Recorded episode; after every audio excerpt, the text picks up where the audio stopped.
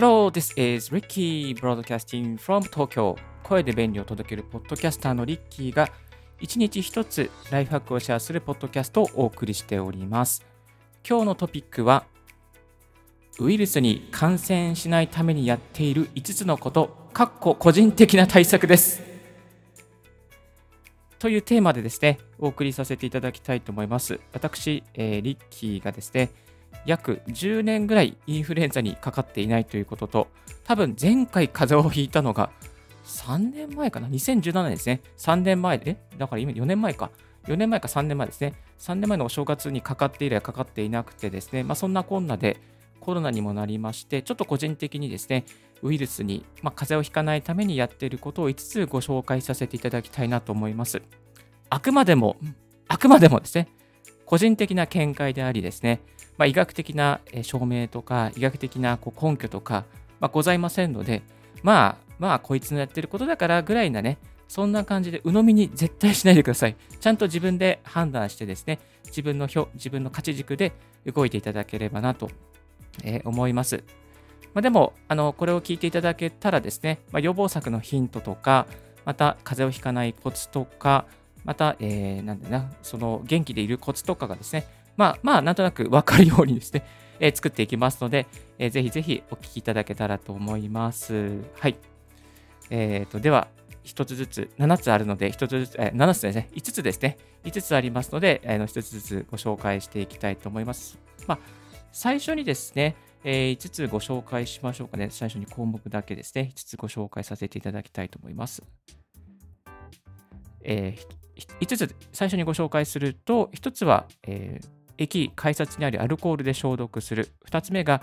間隔を空けて対面で、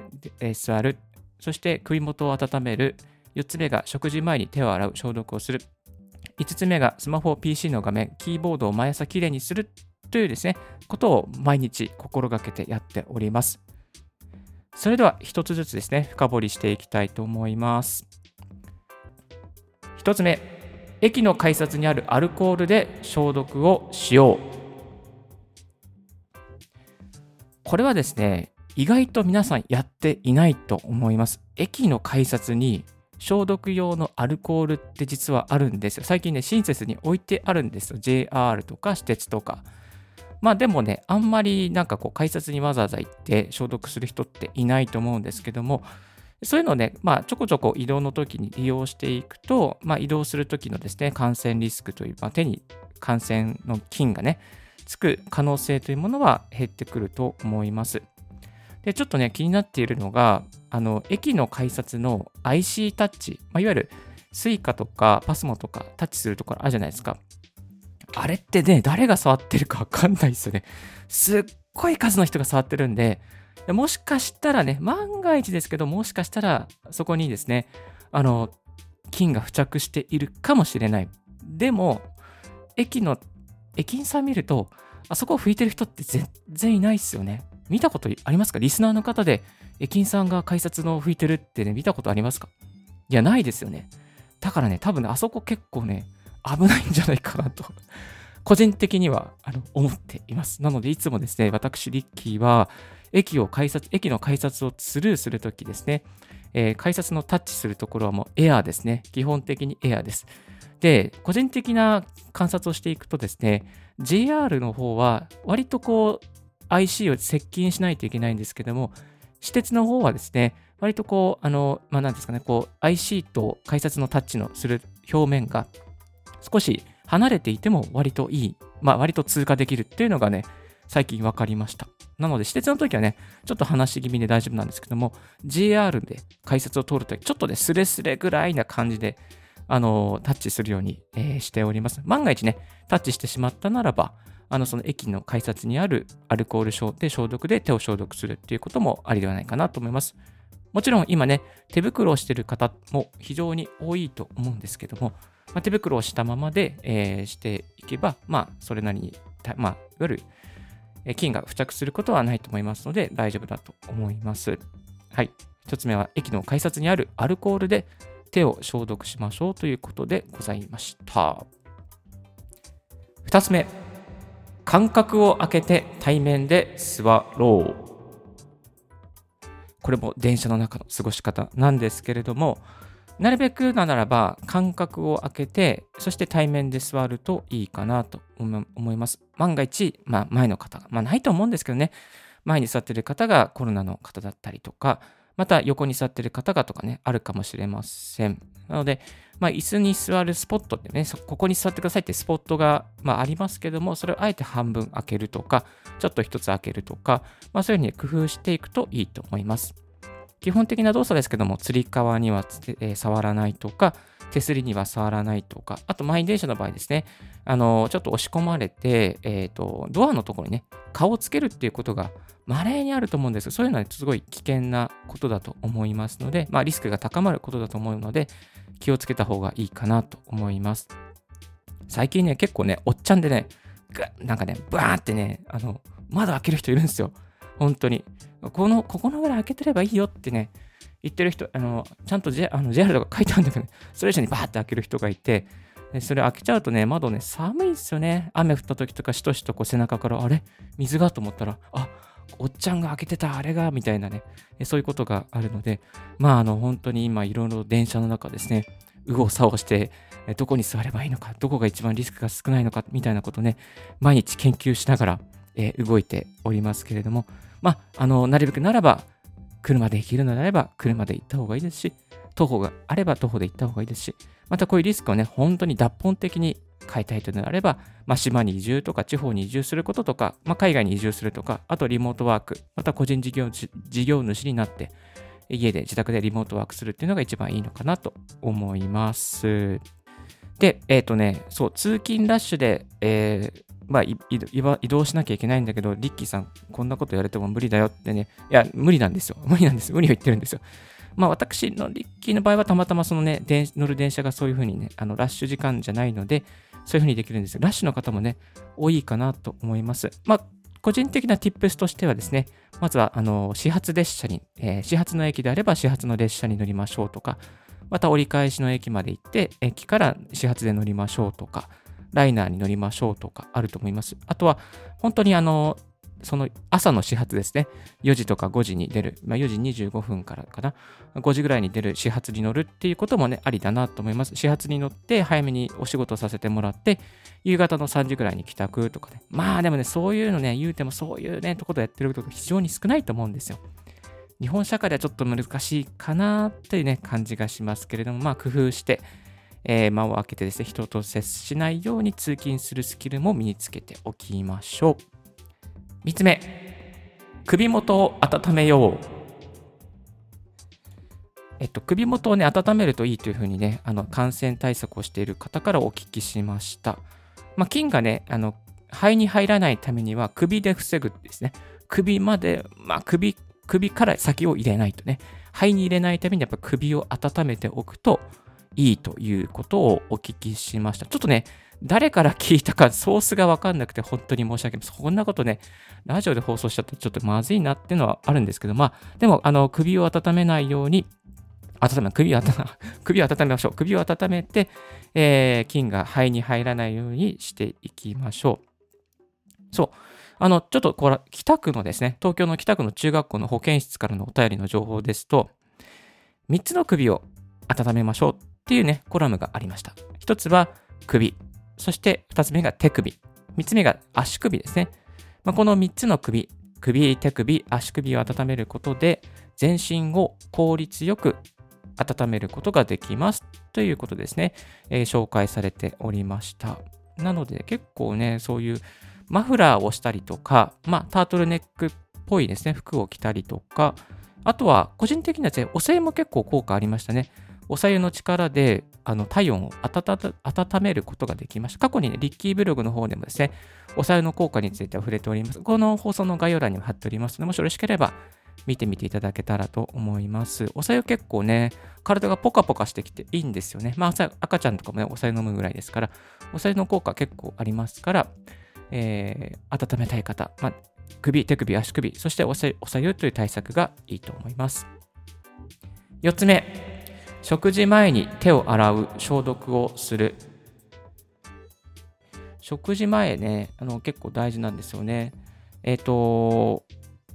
まあ、菌をね、やっぱり口に入れないっていうのが基本的なあり方ですね。えー、菌を入れない。これがね、大事、一番大事ですね。食事前には必ず手を、えー、手を洗いましょう。で、仮にテーブルに落としてしまった、えー、食べ物とかがあっても、まあ、あのあんまり口に入れないとか、えー、ポイをするっていうことがね、えー、大事じゃないかなと思います。はい。えっ、ー、とね、これはめちゃめちゃ基本なんですけど、あのお子さんがいる家は改めてね、確認した方がいいのかなと思います。食事前。まあ、家に帰ったら手を洗うっていうのは基本動作ですけれども、あのー、食事前のね、手を洗うっていうのはちょっと忘れちゃうことがあると思うので、帰ってきてから、またね、いろいろあの作業をして、そして、まあ、もしかしたら家の中でね、付着したものがに感染してしまうこともあるので、食事前には必ず手を洗うということをやっていきましょう。5つ目、スマホ、PC の画面、キーボードを毎朝きれいにしよう。ということでですね、スマホ、PC 画面、キーボードは毎朝きれいにしていきましょう。これはね、結構肝かもしれないですね。感染源不明という中に、もしかしたらですけど、これは個人的な考えです。個人的な考えです。いや、もう一度言います。個人的な考えです。えもしかしたらスマホが感染源ということもありますね。えー、スマホの画面はね、結構ね、手油とか、外から触ったもので直接触ったりするので、あのー、雑菌がね、溜まったりするんですよね。なので、え毎朝私、リッキーはきれいにしています。アルコールでね、シュシュッと消毒してもいいですし、エレコムのですね、あの、除菌タイプの画面クリーナーがあるので、そういうクリーナーを買って、そして毎朝、あの、お仕事を始める前とか、こういうラジオを撮る前とかですかね、そういう時にやっています。まあ、そうするとね、こう気持ちもフレッシュになって、あの、なんかね、気持ちもいいですしね、えー、画面が綺麗になるとね、本当にね、いいんですよね。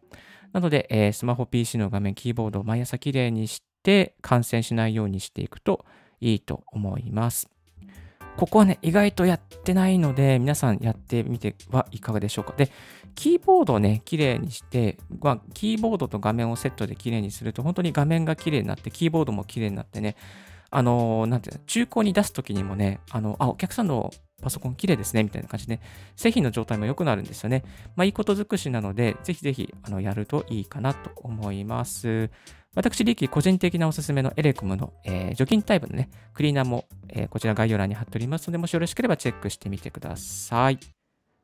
では、今日の合わせて聞きたいですけども、えー、合わせて聞きたいは、1日16時間のプチ断食を1年間続けて分かった3つのこと、生産性が上がるというテーマで、先日お送りさせていただいたラジオがあります。このね、プチ断食はね、結構集中力、特に午前中の集中力というかね、なんか午前中に冴えるんですよね。で結構断食っていうとね、大変だなと思ったりするんですけどそんなことはないです。2週間頑張れば、えー、午前中、朝食抜きでも全然大丈夫です。そう、1日16時間のプチ断食というのは具体的には朝食を抜くというね、あの動作になるんですけども、これをするとですね、本当に朝のあの目覚めもよく、まあ目覚めっていうかね、朝午前中のクリエイティブな活動が非常にね、クリアになっちゃうんですよ。ぜひぜひ。これはね、本当に良かったです。で、お腹もすくんですけども、あのね、昼食とか夕食が非常に美味しく感じられて、えー、ありがたいです。はい。午前中の生産性も上がるし、まあ、脳も冴えるし、アイディアもたくさん浮かぶし、本当にね、午前中のね、作業が良くなりました。ですので、1日16時間のプチ断食、朝食抜きのプチ断食、もし興味ある方はこちらも聞いてみてください。はいで、私、リッキーですね、えー、無料のメルマガを始めました。これはですね、音声配信の最新情報とか、また音声配信に関わるテック系、IT 系、テック系、機材関係のノウハウが届く無料メルマガをお送りしております。音声配信の始め方がわからないとか、また収録や編集方法を詳しく知りたいとか、また、えー、続けるコツを知りたいとか、まあ、そういう方々の方に向けてですね、え情報をまとめるですね、え 1, 2日に1回届くですね、メルマガをやっております。登録も無料ですし、解除も無料になっておりますので、もしよろしければこちら、えーチェックしてみてください。一緒に音声配信を継続して盛り上げていきたいと思います。そして、メルマガといえばもう一つおすすめなのが、池早さんのメルマガですね。池早さんのメルマガ非常におすすめです。このね、あの、私、リッキーのポッドキャストも池早さんのメルマガがきっかけで始めることができました。え、凡人がね、本当に私のパンピーがやってもね、続けられて、そして結果が得られることをですね、えー、2日に1回、池谷さんのメルマガで教えていただいております。Twitter のやり方とか、YouTube のやり方とかね、こういう音声配信のやるコツとか、そういうのね、コンパクトにまとめてテキストでいただいて、えー、なんで背中を押してくれるのが池早さんのメルマガです。まあ、私、リッキーよりも池原さんのメルマガをね、登録した方がね、非常に効果が上がると思います。私の方は音声配信中心ですけども、池原さんの方が全般的なことですね、まとめてくれておりますので、ぜひぜひ池原さんのメルマガをチェックしてみてください。今日のラジオはいかがでしたでしょうか？少しでも役に立ったなと思う方は、ポッドキャストの購読、またメルマガの購読もよろしくお願いいたします。リッキーブログ、リッキーのツイッターも毎日更新しております。リッキーさん、こういうことを教えてください。こういうことを聞きたいです。などなどございましたら、Twitter もしくは、えー、メルマガのメールアドレス先に教えてくださいませ。すいません。ちょっと今日ね、YouTube ライブの方が途中で切れてしまいまして、えー、途中でオンエア途切れてしまった方、本当に申し訳ございませんでした。こちら、ポッドキャストの方ですね、編集してお送りしておりますので、そちらから聞いていただけたらと思います。本当に申し訳ありません。Thank you very much for tuning in Ricky's Right Hack Radio. This Right Hack Radio has been brought to you by ブロガーのリッキーが、あ、失礼しました。ポッドキャスターのリッキーがお送りいたしました。Have a wonderful, day and don't forget your smile. Bye bye. Ciao, ciao.